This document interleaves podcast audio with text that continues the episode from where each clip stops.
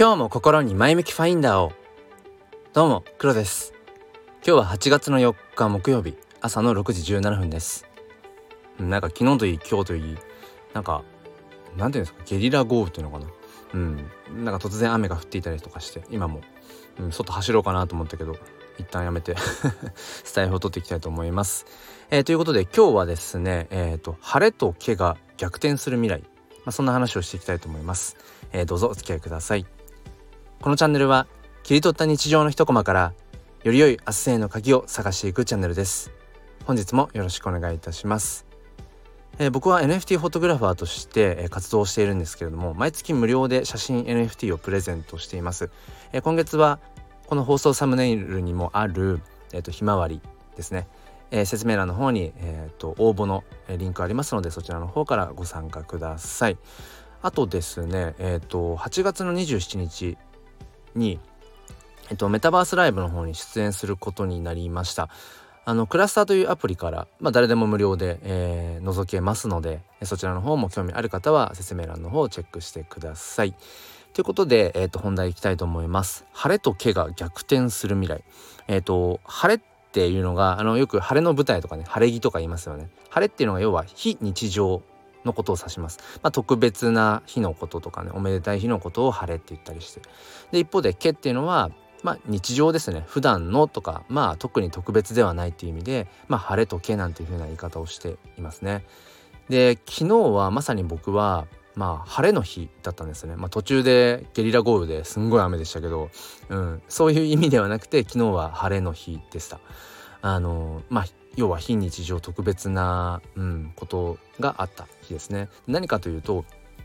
あのまあ人生で初めてですね SNS でつながった方とリアルである会うというまあいわゆるオフ会みたいな感じのことを昨日してきました。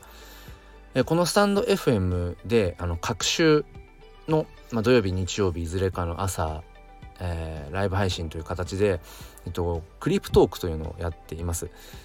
えっと、NFT 関係ですね NFT 関係の、まあ、クリプトの仲間であるチョークさんとミンミンさんとまあ、それぞれのまあなんか活動報告というか最近どんなことをこうコミットしてたのなんていう、うん、なんかこう各週の定例会みたいな、まあ、それのライブ配信をしているんですけれどももうどれぐらいだろう多分2ヶ月以上続いてますね各週やっていて。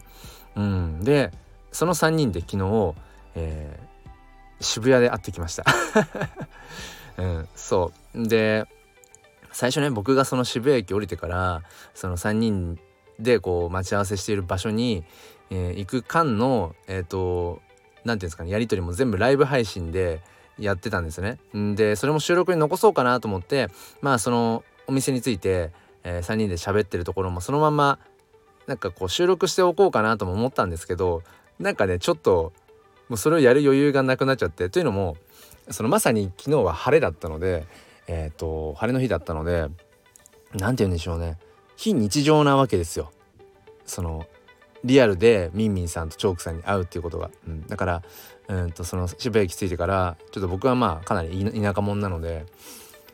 これはどこだと。今自分はどこにいるんだ。Google マップ使ってるのに自分が東西南北今どっちに進んでるのかがなんか最初分かんないレベルになっちゃってまずいと思って。でそれをスタイフのライブ配信を使いながら3人で今黒さんどこにいるんだみたいな話なって、えー、やり取りをしていってでだんだんだんだんまあ目的地が分かり方向が分かり目的地に近づいていったら何て言うんでしょうねそのじゃああのじゃあここで落ち合おうみたいな風になってそしたらもうドキドキしてきちゃってあのいやもうよく声は知ってると。もう各週喋ってるからもうミンミンさんもチョークさんの声もめっちゃ分かってる状態でもう会うのがドキドキしてきちゃって。そしたらあの要はスマホを持って喋っている、えーまあ、男の人2人が近づいてくるわけですよ。おこれミンミンさんとチョークさんだ絶対と思って、うん、なんかあの耳から聞こえてくる2人の声とその喋ってる口が同じだからもうその瞬間ですよね。なんかもうこれリアリアルなんだけどなんだろうな。リアルなはずなんだけどものすごくそれが非日常だなっていう、うん、感じで。もうなんか声はめちゃくちゃ聞き慣れているからその目の前で喋っている男の人2人の声はもうよく知る声なんですよ。で耳はそこは心地いい。だけど目ですよね。視覚情報がなんか追いつかなくて。だから耳から入ってくる声情報と目から入ってくる情報がなんか混乱しちゃって、まあ、頭頭の中ちょっとこうパニックみたいな。でミンミンさんなんか特に全然なんか何でもない感じでああみたいな感じだしチョークさんも全然別に落ち着いてるしあ頭の中混乱してんの？じゃ自分だけかって思うぐらいそうなんか要はいつものうん耳だけの情報だから SNS のその耳だけの情報まあバーチャルとまでは言わないけれどもそれがむしろ僕の中ではもう、えー、日常になってしまっていて、うん、だから要は Twitter アイコンとかそのねそういうスタイフのアイコンとかそのアイコンのイメージで自分はいるからそう。そこでなんかもう日常と非日常がこう逆転する感じ。リアルとバーチャルが逆転する感じっていうのがもうねじれ現象が起きちゃってこれ伝わりますかね？伝わってるかな？そう。だから最初こう自分の中でそのうん。バーチャルとリアルが日常と非日常がこう一体化するまでにちょっとだけ時間かかってそう。だからそんな状態でスタイフの収録ボタンを押したままっていうのはちょっとねそれを意識して喋るっていうのはもう無理だと思ったのでもうライブ配信はやめちゃったんですけれども。うんでもね本当にどれくらいだろうな。3時間34時間34時間ぐらいまあ喋ってたんですけど、うん、本当に貴重な時間でしたね。まあなんか今でも今でもちょっとねなんか信じられないというかそんな感覚、まあ、僕が大げさなだけかもしれないんですけど、まあ、それぐらいもう数ヶ月前から、まあ、ツイッター上でミンミンさんもチョークさんも知り合いでスタンド FM でね、うん、こう喋るようになってもう要は人となりっていうのかな。なんかその価値観とかそういうものはもうある程度分かっていたし、うん、でその NFT とか Web3 とかそういったねまだまだ early なうんそこに触れている人口が本当に少ない、うん、もう日本のね人口の0.0何パーセントとかそんなレベルのでしかも同世代だったりとかなんかそういう出会いがあったことがすごく貴重だなって思っていたのでだからその人たちと、うん、リアルで会うっていうことがあこんなにもこう衝撃的なことなんだなっていう本当に僕は初めてだったんですよ。いわゆるオフ会みたいな。うん、SNS でそのつながった方と、うん、実際に会うお会いするってことが本当に初めてだったのででしかもショークさんとミンミンさんは僕にとってものすごく特別な、まあ、クリプト仲間、うん、同士みたいなものなのでなんかね本当に、うん、昨日は貴重な体験になりましたね。でこれが今後より加速していくのかなっていうことを昨日もうたくさんもう34時間本当にたくさんいろんな話をしたのであのなんだろうな NFT メタバース Web3 とかねそういったクリプト関係の話もそうだけど本当に日常的な、えー、話仕事の話とかそういうのも本当にざっくばらんにできたしでその中でまあ総じて僕がやっぱ思ったのは、まあ、ここの先ね時代がこう進むにつれていわゆるだから晴れっていうのと毛っていうものがなんかこう逆転していく可能性があるなって。だから何ていうのかなあとリアルとバーチャルが逆転する、うん、バーチャルの方が自分にとって日常でありでリアルの方が非日常になっていくみたいなことが起こり得るんだろうなってことを思いました。まあ、どういうことかっていうとまあ今後ねその Web2 から Web3 にどんどんどんどんこう移行していったとしてで Web3 っていうのは要はその国籍性別年齢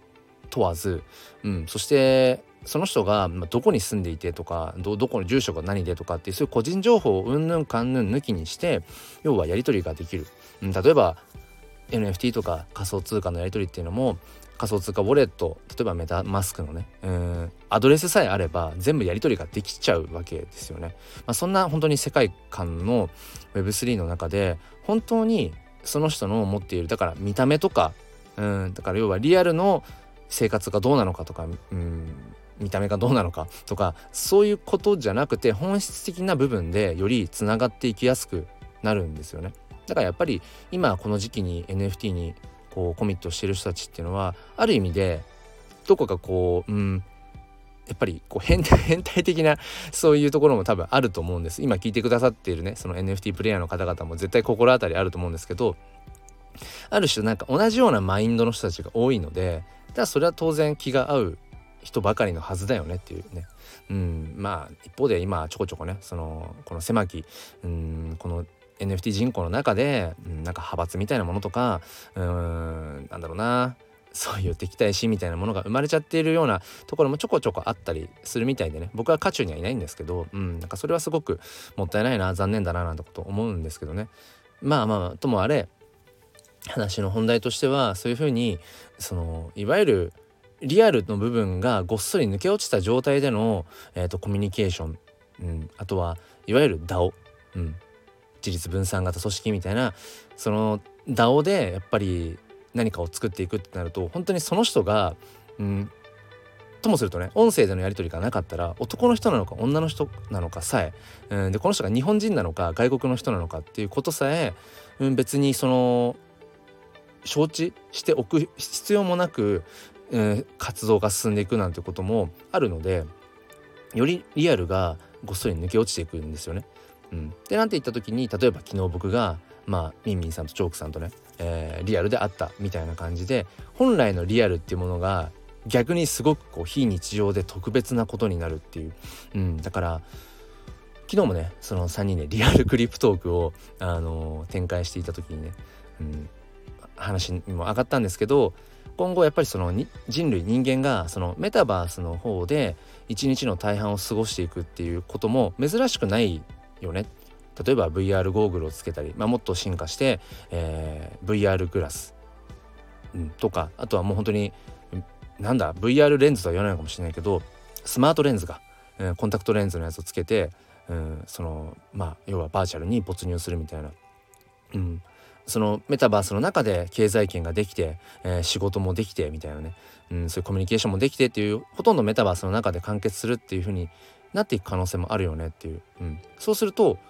うんじゃあリアルがいらないのかっていうとそんなことはなくて、うん、1日の24時間の中で自分が要はリアルと思っている世界ですよね。物質のあるリアルの世界にどちらかというとこう帰っていくみたいな、うん、ほとんどの時間をバーチャルというバーチャルという日常で過ごしてで、えー、リアルという名の非日常に戻っていくみたいなそう比重的にリアルのうん時間が減っていくみたいなことっていうのは往々にしてあるなってそこで生まれるのが結局今までだったら特別なこと、うん、そういうようなところが晴れ、うん、でそれが非日常だったんだけれどもそれがうんなんかこう逆転していくってことがありえるのかななんてことを思いました。まあもちろんこれに関してねたくさん議論の余地があると思うしうん人によってねそれは価値観様々だと思うんだけれどもなんか今回はねやっぱりそのこういうことが起こり得るそういう時代になってきているんだっていうことをね、えー、本当に体感自分自身が体感したので、えー、ちょっとねこのよくまとまっていないけれども 感情だけはあるのでここのね思いだけは、え、それを声にして残しておきたいと思いました。えー、本当にミンミンさん、チョークさん、あのー、すごくね、貴重な時間を楽しかったです。ありがとうございます。で、今週末の土曜日は、えまあ、バーチャルとは言わないかもしれないけどスタンド FM のライブの方で、え、クリプトークをね、うん、やりたいと思いますので、えー、お時間ある方は土曜日の朝5時半ぐらいからやってますので、えー、そちらの方も遊びに来てください。えー、ということで最後までお付き合いくださりありがとうございました。えー、お知らせしたいことたくさんあるんですけどもまあ一個だけあのメンバー限定配信というものをやっています。まあ、冒頭無料であの聞けるので、えー、まあ過去ねアーカイブとか遡っていただいて、まあ、冒頭を聞いてもしあのメンバー配信の方もね興味あるよという方は月額500円ですので、えー、そちらの方もご参加ください、え、それでは今日も良い一日を。ではまた。